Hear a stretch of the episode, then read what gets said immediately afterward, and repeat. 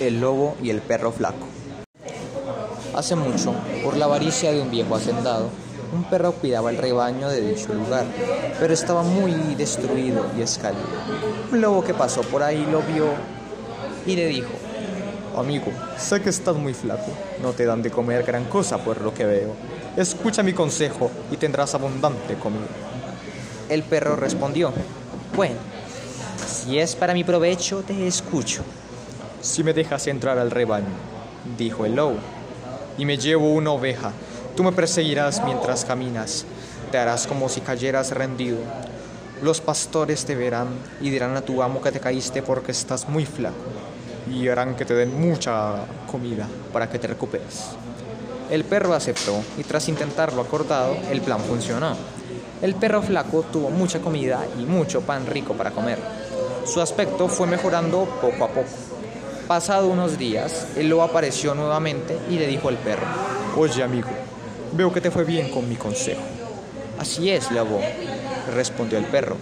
Entonces, ¿qué te parece si otra vez me llevo una oveja y nuevamente simulas golpearte y caer? Con eso estoy seguro que dirán que aún sigues flaco y te darán aún más comida. El perro aceptó nuevamente y tras intentar otra vez juntos dicho plan, el perro nuevamente ganó muchos alimentos poniéndolo en, mejor forma. Pasados unos días, el lobo regresó nuevamente y le dijo al perro, Hola nuevamente, amigo perro.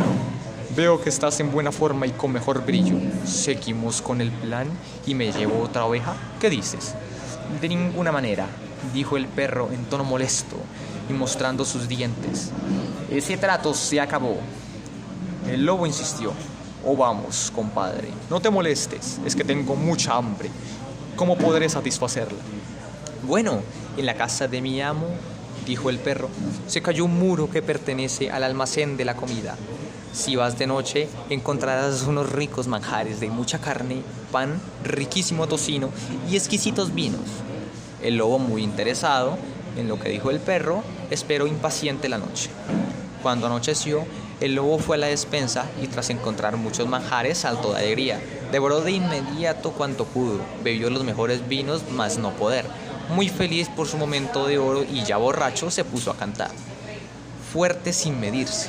Al poco rato, tras la bulla del lobo, despertaron a los vigilantes y los perros que cuidaban la casa.